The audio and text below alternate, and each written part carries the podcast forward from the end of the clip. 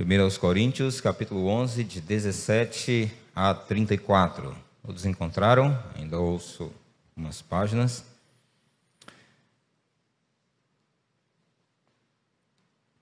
Diz assim o texto: Nisso, porém, que vos prescrevo, não vos louvo, porquanto vos ajuntais não para melhor e sim para pior.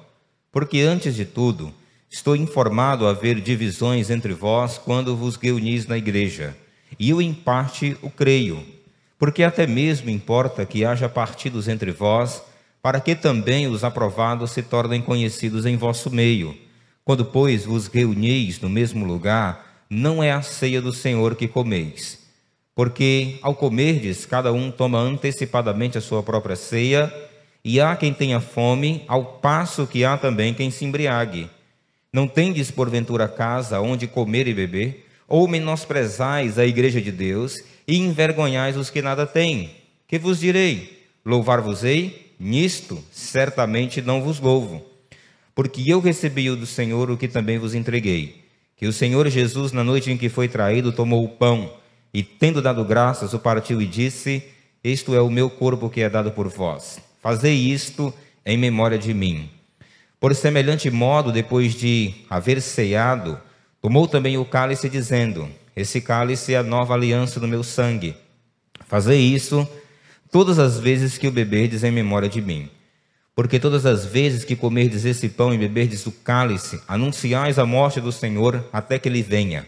Por isso, aquele que comer o pão ou beber o cálice do Senhor indignamente, será réu do corpo e do sangue do Senhor.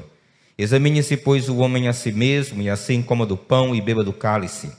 Pois quem come e bebe sem discernir o corpo, come e bebe juízo para si.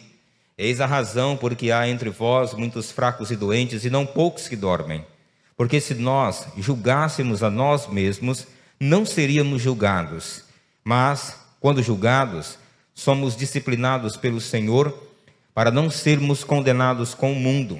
Assim, pois, irmãos meus, quando vos reuni para comer, esperai uns pelos outros. Se alguém tem fome, coma em casa, a fim de não vos reunirdes para juízo. Quantas demais coisas eu as ordenarei quando for ter convosco. Acho que o pastor pode tirar a máscara também de novo hoje, né? Não sei se vocês vão ter uma surpresa com a minha cara, tanto tempo de máscara, né? É, olha aí, tinha até me esquecido, pastor, como é que era seu rosto. Muito bem, irmãos, o texto que nós acabamos de ler, ele é um texto que vai falar de duas celebrações que eram muito importantes para a vida da igreja, já na época do ministério do apóstolo Paulo. Ele vai falar da festa do ágape ou a festa do amor. Era uma das celebrações que aconteciam e a outra celebração que era depois dessa festa do amor era a ceia do Senhor. Paulo ele está nesse texto falando a respeito desses dois momentos, dessas duas celebrações na vida da igreja. E é óbvio que Paulo, quando escreve para os irmãos de Corinto, falando sobre essas duas celebrações, ele vai fazer algumas pontuações, ele vai é, fazer algumas exortações para esses irmãos da igreja de Corinto, porque eles estavam se comportando de maneira indevida nessas duas celebrações ou quando eles se juntavam para participar dessas celebrações. O texto de 17 a 20, ele vai falar de uma primeira celebração. É a celebração da festa do ágape, da festa do amor, de 23 a 26, ele vai falar da ceia do Senhor. E Paulo, a partir do versículo 27 até o versículo 32, ele vai dar exortações práticas a respeito do comportamento que os coríntios precisavam ter quando participavam da ceia do Senhor. E de 33 a 34, ele vai chamar a atenção, estimulá-los, exortá-los, é, como eles deveriam se comportar com respeito à festa do ágape, a festa do amor. Né? Então, de maneira é, básica, panorâmica, para que você possa compreender o que estava acontecendo aqui, era mais ou menos isso que nós estávamos, ah, que Paulo estava abordando aqui. Nós somos conhecedores pelas pregações que já ouvimos da carta de Paulo aos Coríntios, como que a igreja de Corinto era uma igreja com diversas dificuldades. Era uma igreja que se vangloriava de uma espiritualidade que eles não tinham. Era uma igreja que acreditava ter um alto padrão de vida espiritual, mas isso não era algo que se via à medida que eles viviam uma vida deles.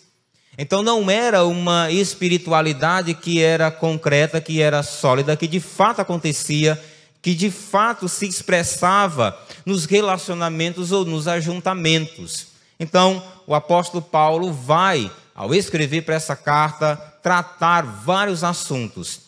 E um dos assuntos que nós já falamos aqui na igreja e que novamente essa temática está voltando aqui é o problema das divisões e falta de amor nos relacionamentos. Então, o texto que a gente está tratando hoje tem essa base e sobre, e sobre essas questões que nós queremos falar para você hoje à noite, tá bom? Então, pensando sobre a ideia desse texto, eu meditava um pouco sobre a ideia e analisando de maneira a mais objetiva, a gente percebe que, em detrimento dessa falta de amor, o apóstolo Paulo apresentando ali a ceia que expressa de uma maneira muito grande um amor, é, a ideia máxima de amor, que era o sacrifício de Cristo na cruz, como algo que deveria ser entendido e vivido pelos coríntios para que de fato se tornasse meio que uma solução para esses problemas que eles estavam vivendo.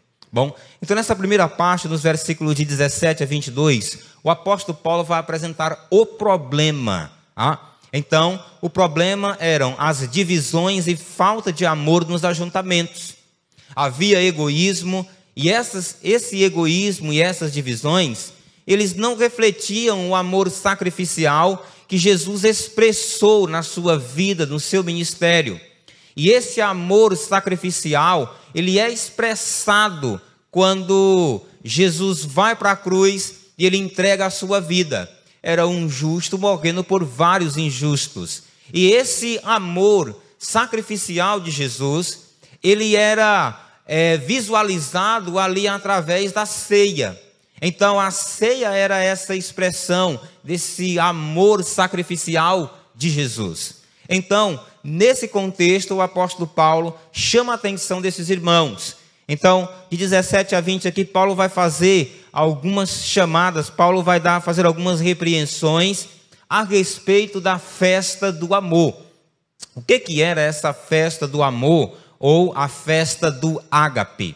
Essa festa do ágape ou essa festa do amor era um ajuntamento que existia na vida da igreja primitiva, aonde os irmãos se juntavam uma vez por semana para poder compartilhar comida, né? Eu acho que daí você já pode entender como é que é a vida do crente hoje. Nós normalmente fazemos isso. Nos ajuntamos para comer. Essa é uma parte importante, porque que crente come tanto, né? Parece que já é algo daqui.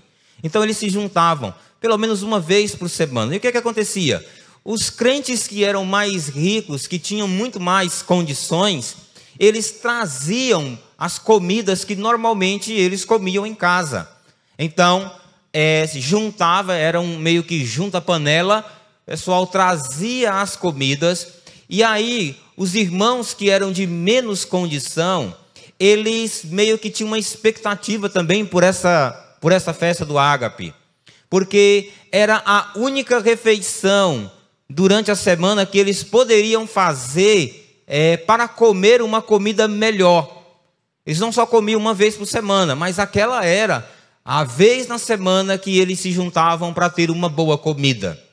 Então, a festa do ágape era uma oportunidade em que os ricos tinham de poder abençoar a vida daqueles que eram mais pobres e de servir os pobres com os seus bens, de servir aos pobres com a sua comida, com o seu amor. Essa era a ideia. Porém, nós sabemos que ah, de acordo com o que a gente acabou de ler, essa ideia ela não se concretizava. Então, o apóstolo Paulo, tomando conhecimento de que essa festa do amor, que era a expressão de confraternização, de um amor altruísta, não estava acontecendo, tomando conhecimento disso, Paulo vai repreender essa atitude ah, dos irmãos. Essa festa, ela, é, ela precedia a ceia do Senhor. Essa festa começava, tinha todo aquele momento de comer, aquele momento de compartilhar a comida. Depois desse momento era servida, era celebrada a ceia do Senhor. Eu sei que eu estou falando isso aqui e é provável que você esteja com saudades da nossa ceia. É verdade, irmãos?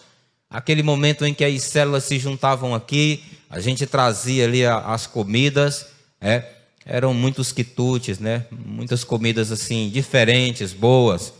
E ali era um momento que eu gosto de visitar os irmãos, eu ia visitando algumas mesas, para aquele bate-papo, não estava interessado em comer. Mas acabavam me oferecendo, né? E eu tenho um, um, um princípio comigo que vem a mim, de modo nenhum lançarei fora. Então você oferece, eu recebo. Então, esse era o ambiente que nós vivíamos aqui. É interessante, primeiro nós fazíamos a ceia, a celebração da ceia, né, Dário? E aí depois nós tínhamos o, o momento. Estou é, pensando agora, Dário, se nós celebrávamos primeiro a Santa Ceia, é, que era depois fazia lá a festa do água, que era para não ter aquele problema, né? Estou brincando aqui. Então, havia essa festa aqui, era algo que nós fazíamos, irmãos. E para eu creio muito em Deus que nós vamos voltar a fazer esses momentos. Essa festa ela se perdeu durante a história do cristianismo. Acho que a Igreja da Glória é uma das poucas igrejas hoje no mundo que está resgatando isso e vivendo esse princípio de maneira abençoada. Eu digo isso porque, irmãos, nunca houve relatos nas festas de amor ágape aqui da Igreja Batista, ninguém saindo bêbado, ninguém entregue aos excessos, ninguém comendo demais. Né? Então nós estamos conseguindo manter o padrão. Acho que se Paulo escrevesse uma carta para nós, ele ia dizer: Nisto vos louvo, vocês estão conseguindo fazer a festa do amor ágape né, de maneira correta. Mas quando Paulo olha para a igreja de Corinto, no versículo 17 ele diz: Eu não louvo vocês nisso. Repare bem, versículo 17 ele diz: Nisto, porém, que vos prescrevo, não vos louvo porque vos ajuntais, não para melhor, e sim para pior. E aí, o apóstolo Paulo vai entrar duro nos irmãos, por quê? Porque eles estavam se juntando para pior. Imagine bem, irmãos, uma igreja se juntando para algo ruim.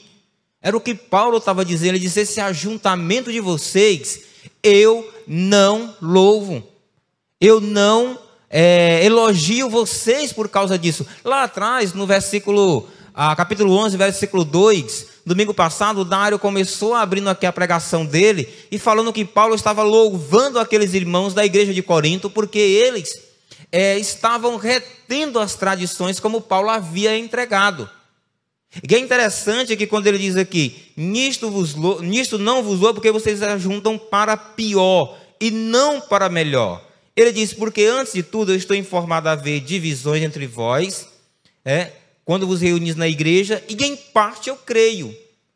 Então ele estava entendendo aqui, quando ele diz em parte eu creio, ele estava entendendo que não era todo mundo na igreja que estava vivendo aquilo. Então, o apóstolo Paulo está dizendo: Olha, eu não louvo vocês, vocês estão se ajuntando para o pior. E o que, que era o pior? O que, que Paulo destaca como pior? O próprio texto vai apresentar para a gente. Então, que atitudes tornavam um ajuntamento cristão como algo pior? Algo é, de perversidade moral. Era essa a ideia da palavra lá que Paulo apresentava. Primeiro, eles estavam juntos, mas divididos. Os versículos 18 e 19, ele vai dizer: Porque antes de tudo eu estou informado a haver divisões entre vocês. E a ideia de divisões aqui é um cisma, uma rotura uma separação, uma segregação. Você pode imaginar o contexto da igreja de Corinto, uma igreja que tinha partidos, uns diziam que era de Paulo, outros diziam que era de Apolo, outros de Pedro, outros de Cristo. A igreja de Corinto ela era uma igreja também composta de gentios e judeus. Você pode imaginar mais ou menos como era o ambiente da festa do amor? Chegava lá um gentio com uma carne de porco, e aí o judeu olhava para aquele, meu irmão, o que você está fazendo com esse negócio aqui, pelo amor de Deus? Não se come esse negócio aqui. Meu amigo, Paulo disse que não tem problema, porque todas as coisas foram criadas por Deus. Ah, é? Pois é o seguinte, pois fique aí com sua carne de porco, eu vou lá para o canto da igreja. Eu vou lá para perto da irmã Luísa. Eu sei que ela não quer comer carne de porco. E aí eles se juntavam para lá e outro juntava para cá. E havia divisões não apenas pelos partidarismos, mas pelas convicções que eram diferentes. Você pode imaginar, havia é, essas discussões de comer carne, as discussões sobre quem era melhor pregador, a questão da comida, enfim. Mais tarde a gente vai ver também o problema que eles tinham, inclusive com o uso dos dons na igreja. Esse era o problema, e Paulo estava mostrando: olha, vocês estão juntos, mas divididos. E isso é totalmente possível de existir na vida de uma igreja. É possível que eles estejam juntos, mas ao mesmo tempo com um coração dividido. Esse ajuntamento Paulo classificou como algo para pior. Vocês estavam sendo separados pelas convicções que vocês têm. Paulo dizia também, versículo 21, eles estavam juntos, mas sem comunhão. versículo 21, perdão, 19 a 21, ele vai dizer: Porque até mesmo importa que haja partidos entre vós, para que também os aprovados se tornem conhecidos em vosso meio. Quando, pois, vos reunis no mesmo lugar, não é a ceia do Senhor que comeis. Porque ao comerdes, cada um toma antecipadamente a sua própria ceia, há quem tenha fome, ao passo que há também quem se embriague ele vai apresentar essa questão de que eles estavam juntos, mas sem comunhão. É, um detalhe interessante é lá ainda atrás, na questão de juntos, mas divididos, todo aquele ambiente formado por divisões, por segregação, por convicções erradas, aquele ambiente era propício para uma coisa, e Paulo reconhecia isso que aquele ambiente era propício para que se conhecessem os aprovados por Deus. Pessoas que de fato conseguiam ter maturidade e discernimento para poder desenvolver uma vida de amor, uma vida de relacionamento com os outros, independente do que eles criam. Esse é um aspecto importante da comunhão. Comunhão essa que aqui, é, em grande parte da igreja, faltava. Eles estavam juntos, mas sem comunhão. Não havia aquela preocupação de dividir com o outro. O que é comunhão quando nós olhamos para Atos capítulo 2? Comunhão é ter tudo em comum. Tudo lhes era comum. Mas na festa do amor, a comida que eles traziam não entrava nessa questão de dividir com o outro. Não havia aquela preocupação com o outro. É? Era tudo para si. E isso, essa segregação, tornava aquele ajuntamento algo pior, algo que Deus não aprovava, algo que Paulo não aprovava. Eles estavam juntos, mas entregues aos excessos. Ainda o 21, ele vai dizer que, porque ao comer diz cada um toma antecipadamente a sua própria ceia, há quem tenha fome, porque há também quem se embriague. Eles, os ricos estavam naquela festa do amor, entregue aos excessos. Eles comiam, a glutonaria era algo presente naquela festa. Assim como tomar o vinho de forma é, excessiva. Por que, que eu falei lá no início que essa festa inicial aqui não era a ceia do Senhor? Porque uma pessoa que, que vai pra, ia para essa festa, ela não iria se embriagar com um pouquinho do cálice que era oferecido ah, na ceia do Senhor. Também, como a gente vai ver um pouquinho mais na frente, quando eles estavam juntos e havia humilhação, havia pessoas que estavam voltando para casa com fome. Então, uma pessoa ela não vai passar fome porque deixou de comer um pedacinho de pão que era oferecido na ceia do Senhor. Então, aqui Paulo está falando do ágape, da festa do amor, em que os irmãos chegavam se segregavam, se juntavam num canto e começavam a comer a comida deles. Então eles estavam entregando aos excessos. Pessoas voltavam para casa bêbados e isso aumentava o mau testemunho da igreja em Corinto. Esses, esses eram os excessos. Eles comiam, traziam uma comida, mas não dividia para ninguém. Eles estavam juntos, mas havia humilhação. Essa forma egoísta de eles verem de trazerem a coisa para eles, trazia um prejuízo para os irmãos que eram mais simples, para os irmãos que não tinham o que comer às vezes. irmãos que tinham dificuldade de comer, pobres, escravos que faziam parte da igreja, que não poderiam chegar na hora da reunião porque tinham seus trabalhos, e aí eles não queriam esperar, numa atitude de intolerância e falta de amor, eles se antecipavam, comiam a sua comida e quando os outros irmãos chegavam, voltavam para casa ah, com fome, sem comer. Esse era o ambiente. E essas coisas tornavam aquele ajuntamento como algo para o mal, para pior. Paulo estava classificando dessa forma o ajuntamento que acontecia. Por que, que Paulo considerava essas atitudes como algo pior? Porque elas tornavam aqueles irmãos indignos de participar da ceia do Senhor. Esses atos que eram praticados eram piores porque não expressavam o amor sacrificial, o amor pelo outro. Esses ajuntamentos só prejudicavam a igreja, não edificavam a igreja. E então Paulo fala para eles: olha, isso aí que vocês estão se juntando é para o pior, não está edificando. Olhando para esse quadro, existem algumas implicações para a gente pensar acerca desse ajuntamento. Né? Ajuntamento, ele não é sinônimo de comunhão. É totalmente possível que nós tenhamos um ajuntamento muito grande de pessoas nos domingos, nas quartas. É, o ajuntamento que nós temos de um grupo pouco menor nas células e ainda assim ter divisões. A principal divisão não é aquela quando você tem uma pessoa que está fora daqui, mas é uma pessoa que vem todo dia, que está junto, mas que o coração dele não anda em submissão àquilo que é ensinado através da sua liderança. É um coração que, mesmo no meio do ajuntamento, ele, ele ele pega e tenta distorcer aquilo que é passado. Então, ajuntamento não é sinônimo de comunhão. A disposição mental para a divisão, ela produz ajuntamento sem amor. Quando já há esse coração com convicções, com decisões, com ah, o desejo de divisão, no ajuntamento isso não vai se traduzir em amor. Não haverá uma preocupação para com o outro, apenas uma preocupação consigo mesmo. Ajuntamento não é sinal de importar-se com os outros. Muito provável que ah, você está aqui, nós estamos aqui juntos durante a semana, aliás, no domingo à noite, na quarta, na célula, mas como é que está o seu coração com relação àqueles que não podem estar aqui hoje? Aquele irmão que está doente, aquela pessoa que está passando por uma dificuldade, que está passando necessidade, então, o ajuntamento não expressa a comunhão.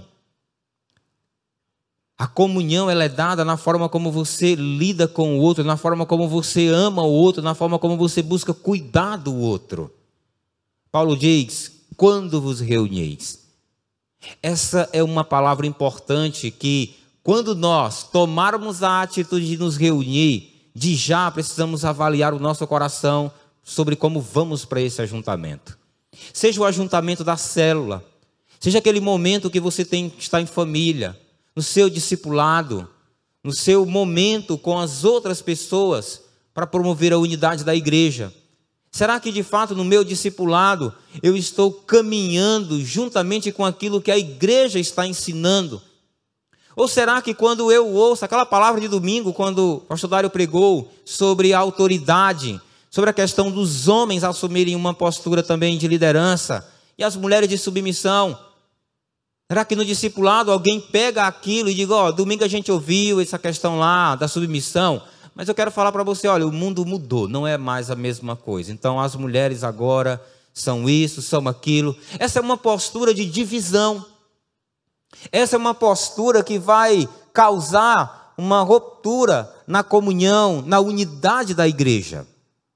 Precisamos caminhar juntos, unidos, nos discipulados, nas reuniões de célula, no ajuntamento, com um coração focado em preocupar-se em amar o outro, assim como Cristo nos amou e se entregou por nós.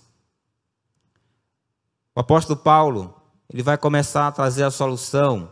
É interessante, ele começa com a festa do amor. Agora ele vai falar da ceia. A ceia é uma ilustração do amor sacrificial de Jesus por nós. Ele vai dizer aqui, o apóstolo Paulo vai apresentar uma compreensão real do significado ah, da ceia, era fundamental para combater corações egoístas e mentes divididas. Eles estavam na festa do amor com toda aquela atitude de divisão e segregação, e logo após aquilo eles iriam participar da ceia do Senhor. Agora, com que coração eles iam participar daquilo? Se eles parassem para avaliar o que foi a ceia e de fato entender a essencialidade do que aquele momento representava, aquilo seria de um constrangimento muito grande para o coração deles.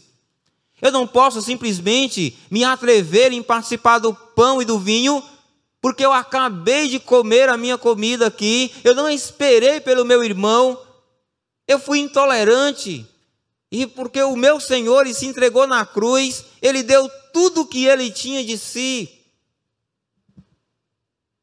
A ceia deveria levá-los a essa reflexão, porque irmãos, o sacrifício de Cristo na cruz é a expressão máxima do amor de um para com o outro. O Filho de Deus se entregou pelos seus inimigos. Quando Jesus morreu na cruz, quando ele se entregou, ele se entregou pelos seus inimigos. Por natureza, nascemos pecadores, afastados de Deus, inimigos de Deus. Foi por essas pessoas que ele morreu na cruz. Esse sacrifício que ele fez na cruz não foi por pessoas que o amavam, que o adoravam. Eram por pessoas que rejeitavam. Era por pessoas que não queriam saber dele. E ele morreu. Por isso que eu digo, a ceia é essa expressão máxima. O apóstolo Paulo, ele percebendo que havia uma atitude leviana, uma atitude sem a reverência devida dos coríntios para participar da ceia, o apóstolo Paulo começa a apresentar é, instruções importantes acerca da ceia. Ele começa dizendo um detalhe importante acerca da ceia. A ceia, ela é uma ordenança do Senhor para a vida da igreja. No 23 ele diz o seguinte: Porque eu recebi do Senhor o que também vos entreguei, que o Senhor Jesus na noite que foi traído tomou o pão. Ele diz: Porque eu recebi do Senhor, a ceia não era uma invenção da cabeça de Paulo. Não era algo que Paulo criou para que a igreja pudesse fazer. Ele está dizendo uma coisa que ele estava lá atrás louvando a igreja, que era o fato de que a igreja recebia as tradições, as doutrinas, e eles eram fiéis em receber aquilo, viver e repassar. E Paulo está dizendo: Olha, eu recebi do Senhor o que também vos entreguei. Ele estava dizendo que a fonte dele era o Senhor. Ele recebe do Senhor a ceia, a ordenança, e ele entrega para a igreja.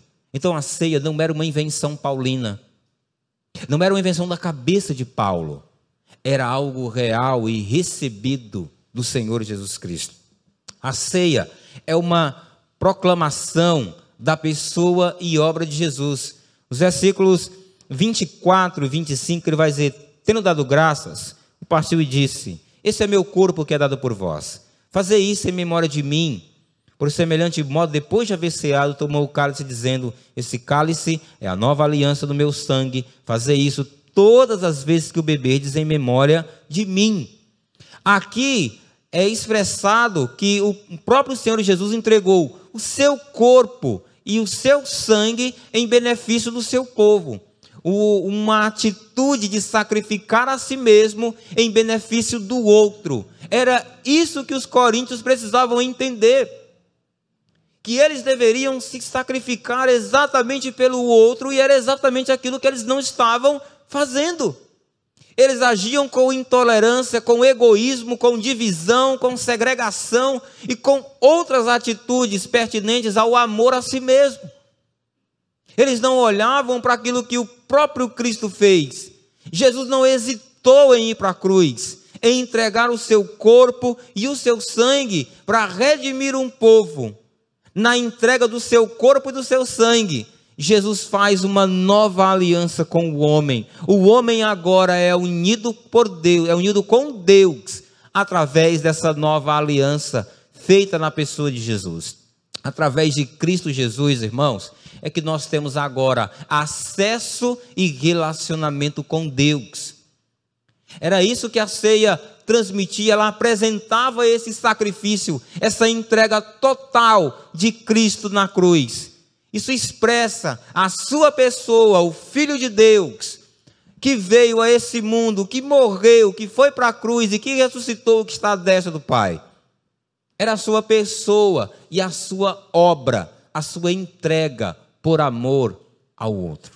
Era isso que os coríntios precisavam. Se eles parassem para refletir e entender a essencialidade do que era a ceia, era provável que o coração deles fosse constrangido. Era provável que o coração deles, de fato, tivesse uma atitude diferente. O apóstolo Paulo, ele mostra que a ceia, ela é uma autoproclamação da obra de Cristo até que ele venha. Ele vai dizer no 26: "Porque todas as vezes que comedes esse pão e bebedes o cálice, anunciais a morte do Senhor até que ele venha." O simples ato de quando a igreja se junta para partir o pão e beber o cálice, aquele ato em que a igreja toda participa, aquele simples ato, ele é uma autoproclamação da pessoa e da obra do Senhor Jesus Cristo.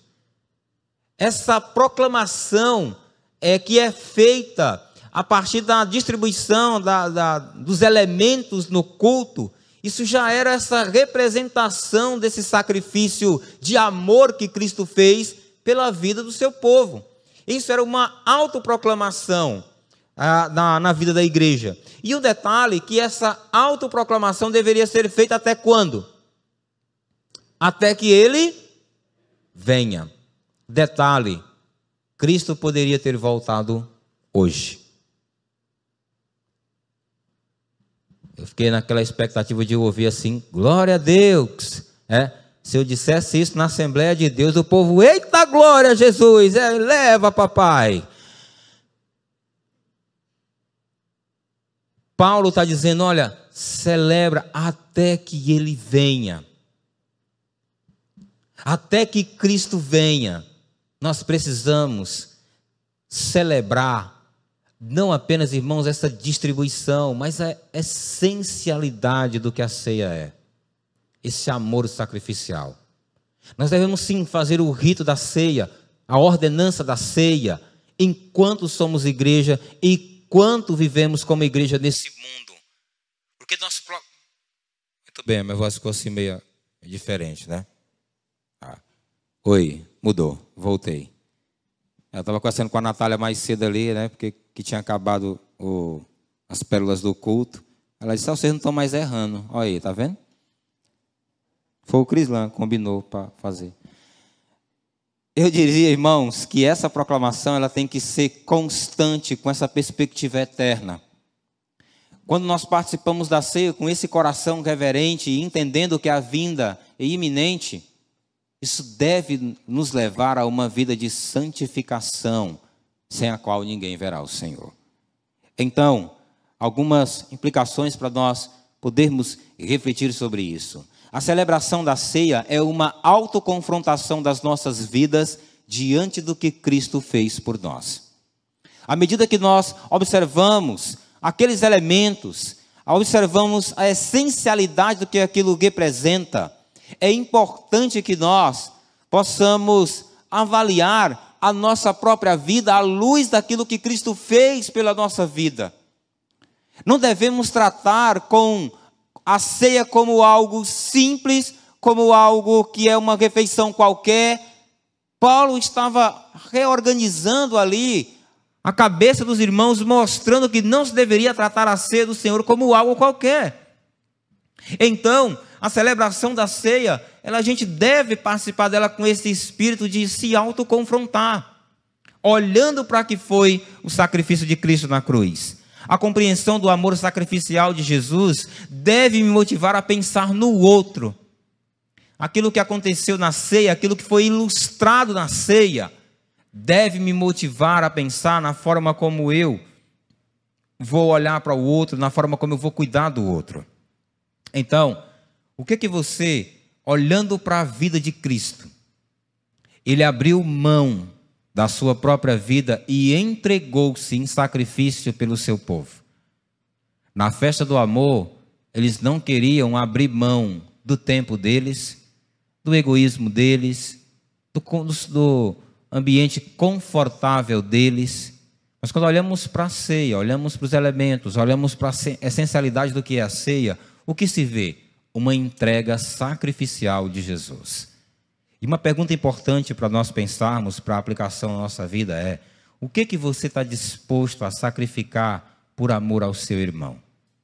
Eu não estou pensando aqui em nada, nenhum absurdo, de você, olha, eu, eu tenho alguém passando necessidade, eu vou pegar todo o meu salário do mês e vou dar para ele. Eu não estou pensando nisso. Eu estou pensando em coisas mais simples. Eu estou pensando em coisas mais, é, mais ah, reais, mais práticas que você pode fazer, como por exemplo, separar um tempo na sua agenda para discipular uma pessoa. Quando você cuida de uma outra pessoa, quando você abre espaço na sua agenda para você cuidar de uma pessoa, para você visitar essa pessoa, para você levar o evangelho para aquele irmão, para que ele possa crescer em Cristo, esse é um ato de amor sacrificial. Você abre mão do seu egoísmo, da sua zona de conforto e você procura cuidar de uma outra pessoa, se doar, levar aquela pessoa a crescer na fé. Agora escute bem você que tem um discipulado e não está valorizando. É muito importante que você entenda que quando uma pessoa separa tempo, dia e hora para ir na sua casa, fazer o discipulado, e você simplesmente coloca uma outra coisa no lugar do seu discipulado, você não está valorizando o sacrifício que esse irmão está fazendo por você. Você deve considerar como algo importante esse sacrifício que está sendo feito, essa dedicação em amor em cuidar de você. Você pode não apenas abrir mão, é, se, a, a, abrir um momento na sua agenda para cuidar de alguém discipulado e amor. De fato, não se apegar aos bens, que, que você está disposto? Você sabe que tem alguém que está passando por necessidade e você tem como abençoar, irmãos? Abençoe, procure seu líder de célula, procure seu discipulador, irmãos. Quem na igreja está passando necessidade que eu possa ajudar? É, nós temos o irmão Vicente que ele está numa, num trabalho de construir a sua casa. O irmão Vicente está trabalhando sozinho, é, conversando com o líder de célula dele essa semana, é, hoje. Ele falando assim, pastor, lá está ele e o Isaac. Né? E porque eu adoeci há, há duas semanas atrás, há uma semana atrás, e era para a gente estar tá já nesse final de semana passado, ah, junto com ele. Mas eu estimulo você a ligar para o irmão Vicente, procurar o Edson, que é o, o, o, líder de célula dele, ou me procurar, que eu sou o pastor de congregação dele. Mas como é que eu posso ajudar o irmão Vicente lá para construir a casa dele, para a gente poder amar esse irmão? não apenas doar, mas ir e ajudar. Nós vamos organizar um multirão para ir lá e nos dedicar a amar aquele irmão. E eu espero muito contar com você. Não apenas com você que está aqui, mas com você que está em casa ouvindo isso que nós estamos falando. Amém? A gente vai colocar no grupo da igreja para ajudar você a praticar esse amor sacrificial pela vida do seu irmão. E na verdade, servir o irmão embora seja um ato de sacrifício, é também um privilégio, porque o nosso Senhor não foi para a cruz de cara amarrada, dizendo: ah, ah, meu pai, meu pai, meu pai, né? Ele me manda aqui para morrer por esse povo. Olha só, esse povo é tudo complicado. Mas eu vou lá, vou morrer por eles, tá? Tenho que fazer mesmo, vou lá. Não. Era um prazer para Jesus ir para a cruz. Acredite, irmãos. Sabe por que eu digo que era um prazer para Jesus ir para a cruz? Porque a palavra de Deus disse que Jesus tinha prazer em obedecer ao Pai. Cristo foi para a cruz, inclusive para agradar a Deus. E por causa da obediência fiel de Cristo ao Pai, nós fomos abençoados pela sua graça na redenção. Essa é toda a questão. Então, o apóstolo Paulo agora vai partir para uma questão mais prática. Né? E um detalhe interessante, ele começou falando da festa do ágape, agora ele está falando da ceia, né? Agora, na questão, quando ele vai fazer algumas repreensões, exortações e advertências, Paulo começa fazendo advertências a respeito da ceia. É? Então, de 28, a, de 27 até o 32, ele vai fazer advertências a respeito da ceia do Senhor. Como aqueles irmãos deveriam, com que espírito, com que coração, com que mente, eles deveriam se aproximar para participar da ceia do Senhor.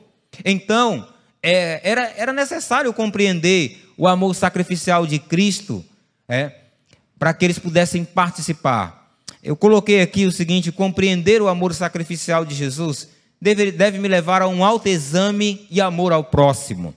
Então, é, não compreender a essencialidade da ceia traria problemas para os coríntios. Por isso que Paulo começa agora a chamar a atenção dele e ele adverte aqueles irmãos contra a irreverência durante a ceia. Eles participavam da festa do amor com todo aquele desamor, com toda aquela falta de consideração para com o irmão, e aí eles simplesmente depois partiam para partir o pão, tomar o vinho e depois ir embora para casa. É um detalhe interessante que Paulo vai dizer do 27. Por isso, aquele que comer o pão e beber o cálice do Senhor indignamente, será réu do corpo e do sangue do Senhor. Aqui são duas coisas. Comer indignamente era essa atitude que Paulo está repreendendo na vida daqueles irmãos. O que, que tornava aqueles irmãos indignos de participar da ceia do Senhor? Era participar da ceia, depois de agir com todo aquele desamor para com o seu próximo, não só rebaixava o sentido da ceia, como também mostrava uma tremenda falta de reverência para com o sacrifício de Cristo Jesus. Então, eles não poderiam participar da ceia com o coração cheio de intriga, pecados, com problemas de relacionamento.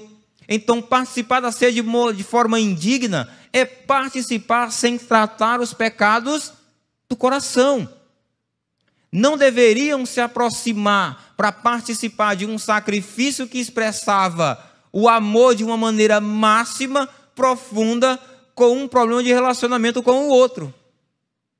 A ideia era você ir lá e pedir perdão. Tratar a ceia como uma refeição qualquer, natural. Paulo adverte eles também, dizendo: olha participar dessa forma, você vai ser culpado do corpo e do sangue do Senhor. Essa expressão de culpado do corpo e do sangue do Senhor é um detalhe interessante. Ou você está debaixo dos benefícios do sangue, ou seja, da aliança, ou está junto com aqueles que crucificaram o Senhor. Os coríntios tentar tratar a ceia de maneira leviana, é, tratar a ceia como uma refeição qualquer, tornava eles pessoas muito semelhantes àqueles que entregaram o Senhor para ser crucificado. Eles não estavam dando o devido valor àquilo que estava acontecendo na ceia. Ele está dizendo: quando você age assim, você não é diferente daqueles que crucificaram o Senhor, dos judeus que entregaram, de Pôncio Pilatos, daqueles gentios, os soldados romanos que crucificaram o Senhor. Você se torna também ali alguém, é, um, um traidor.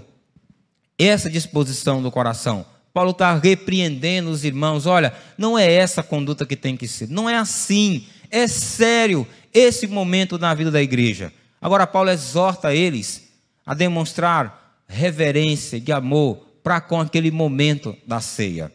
Paulo vai chamar eles para um autoexame. Examine o homem a si mesmo. Versículo 28. E assim, coma do pão e beba do cálice. O apóstolo Paulo chama eles para um autoexame. Nesse autoexame tem três palavras aqui que vão levar a essa ideia de fazer uma reflexão sobre si. É, a palavra examinar, discernir e julgar. Eles deveriam avaliar aquilo que estava acontecendo e se autoavaliar, se autoexaminar. Agora, essa autoavaliação, esse autoexame, não deveria ser um autoexame de si para si mesmo. Não era aquela coisa de dizer assim, bom, como é que eu estou mesmo? Eu acho que eu estou bem. Eu tive uns problemas lá na empresa, ah, me xingaram no trânsito, eu retribuí com um buzinaço daqueles bem, mas sei quem é que não faz também, né? Então, ah, dá para participar da ceia. Não era uma avaliação de si para si mesmo, mas era uma avaliação que você deveria fazer com base a, e aqui é, é um entendimento meu, com base naquilo que está lá no Salmo 139.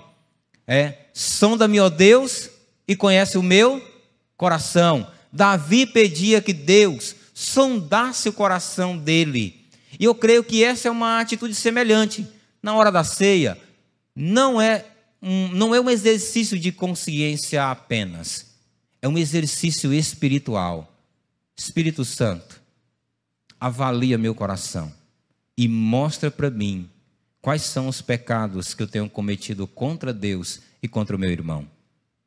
Mostra para mim como é que eu estou hoje no meu relacionamento com a minha esposa, com meus filhos, com meu irmão em Cristo.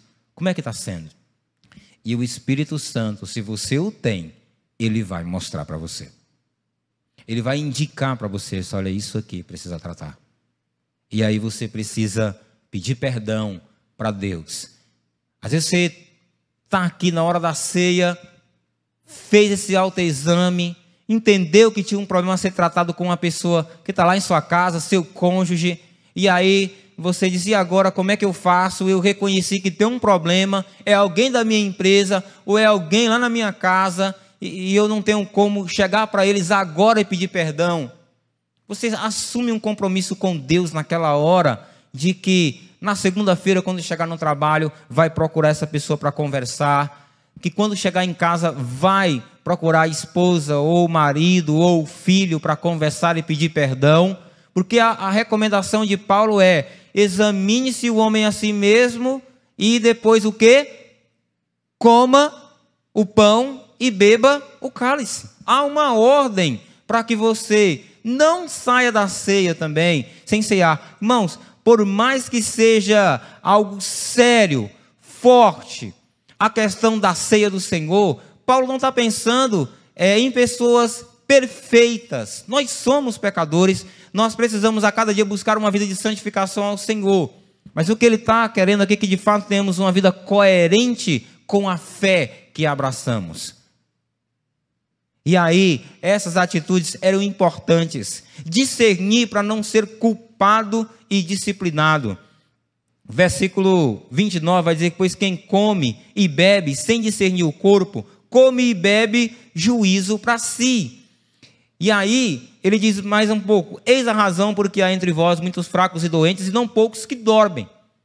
Então, o discernir aqui, discernir o corpo aqui, significa que os coríntios deveriam discernir a ceia de outras refeições ou seja, que eles não deveriam tratá-la como algo natural ou de maneira leviana.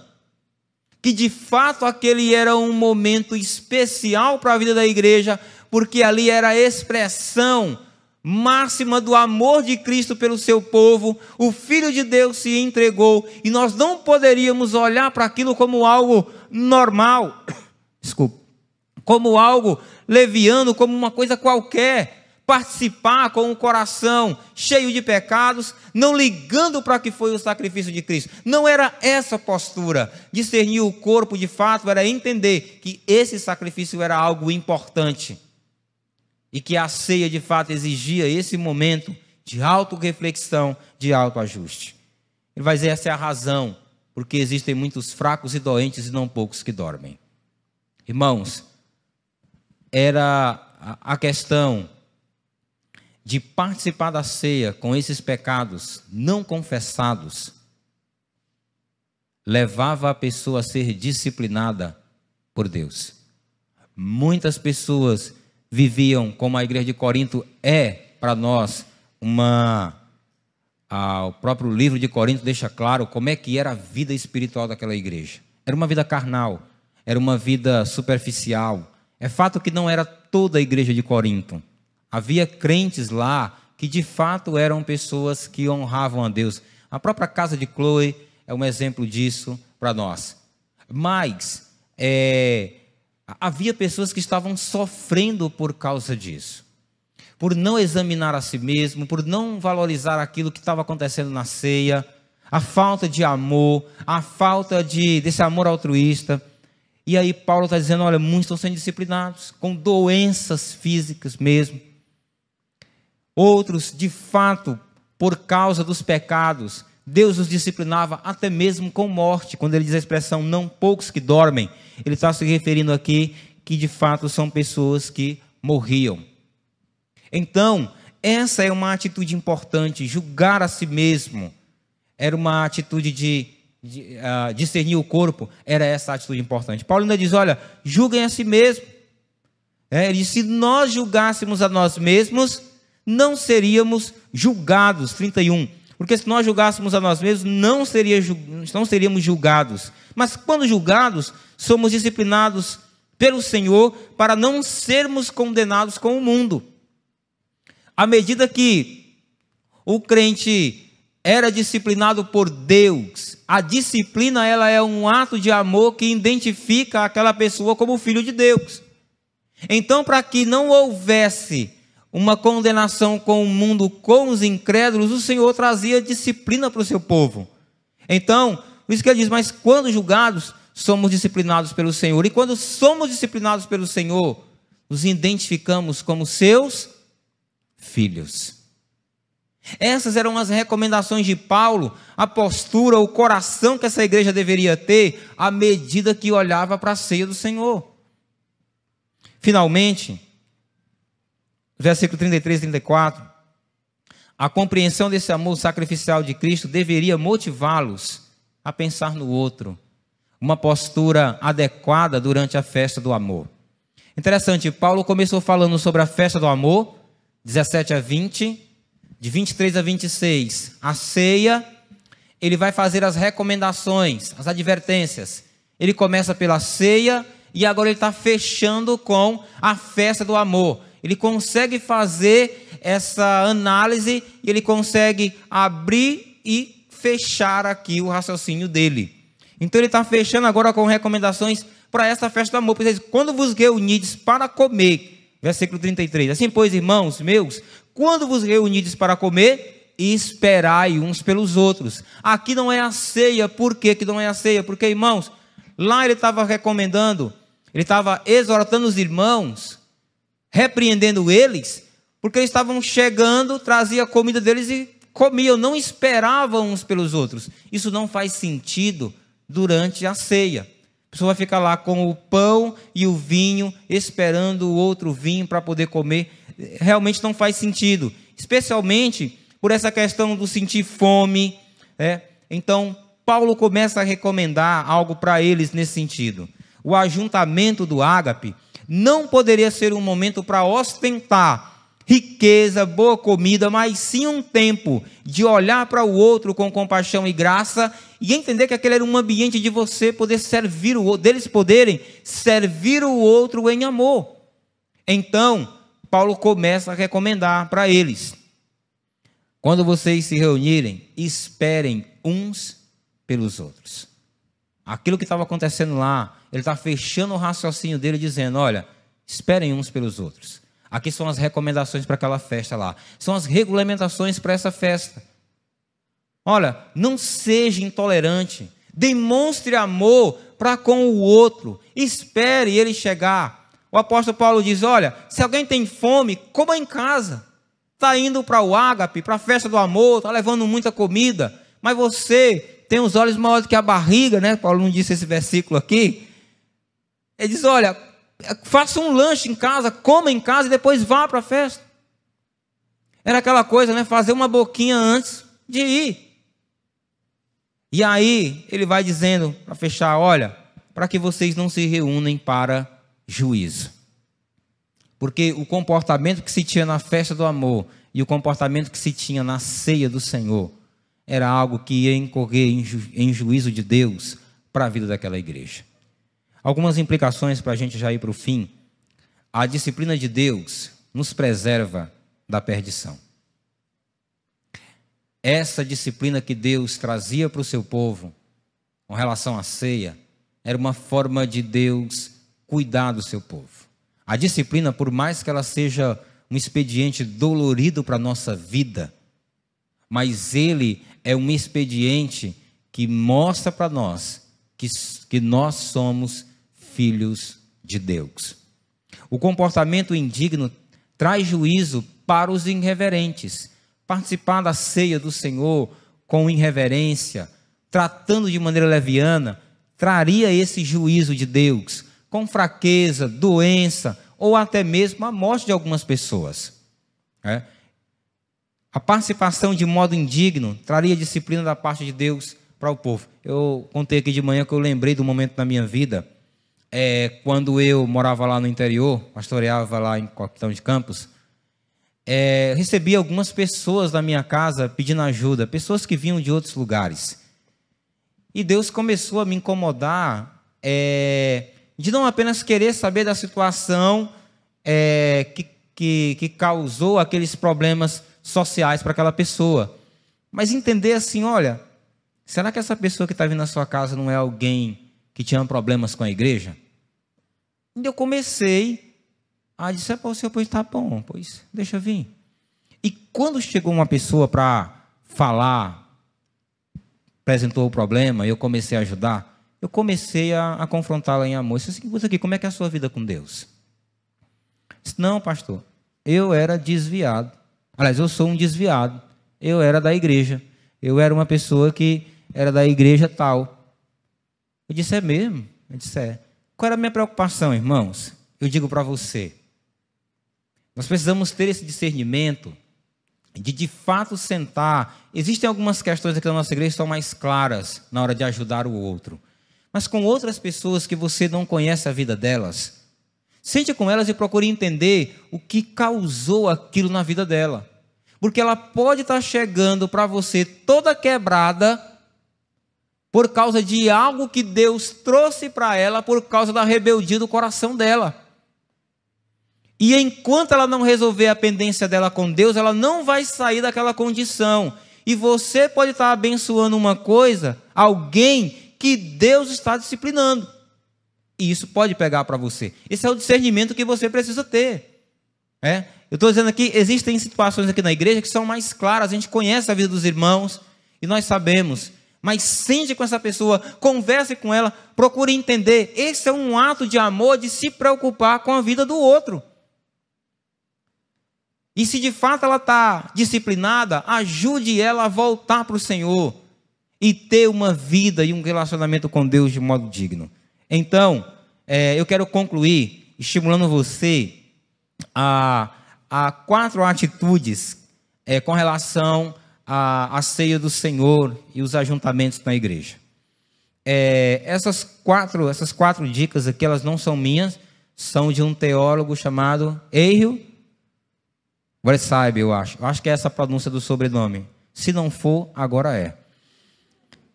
é. A primeira é: olhe para trás.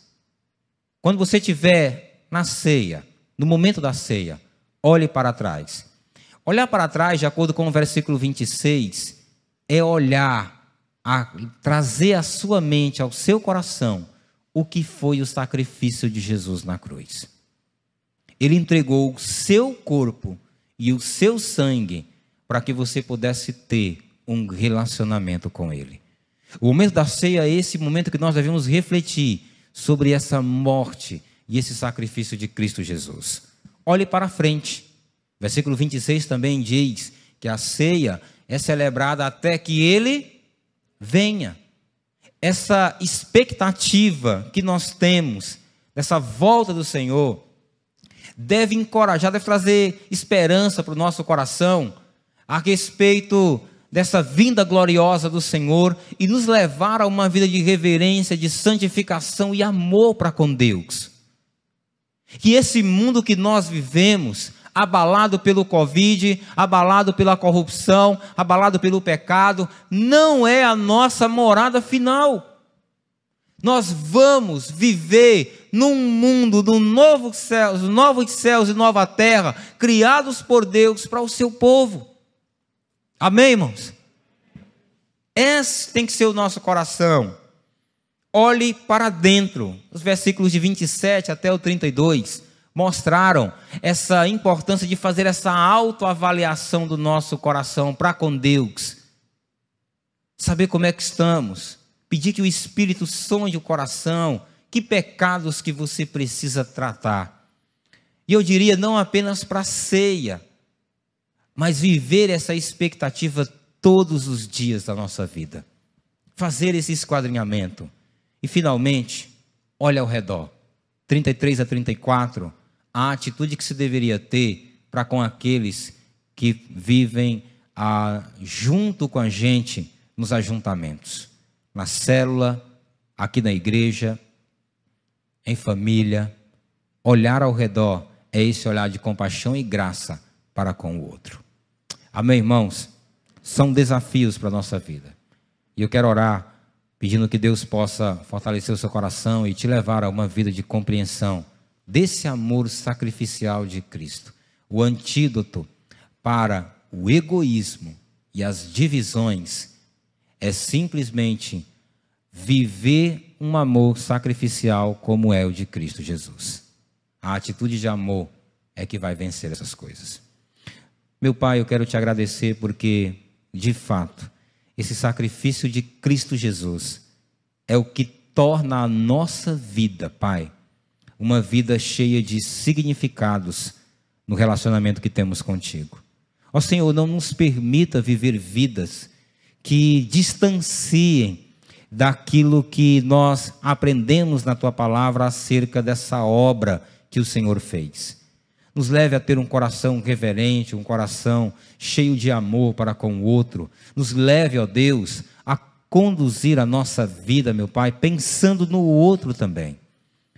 Que essa semana, nos nossos discipulados, nós possamos imprimir amor por aquelas pessoas que o Senhor nos deu para cuidar, de fato abrindo mão é, de coisas que estão impedindo a gente de desenvolver um discipulado muito melhor. Que o Senhor possa, Pai, tocar o coração daqueles que ainda não estão discipulando, que procurem fazer isso. E isso é uma demonstração de amor para com o outro. Ó Senhor, eu te peço que nós, como igreja, continuamos vivendo uma vida para a sua glória. Em nome de Jesus eu te peço, nos abençoa no restante dessa semana e protege, Deus, a sua igreja das tentações do maligno. É a minha oração em nome de Jesus. Amém.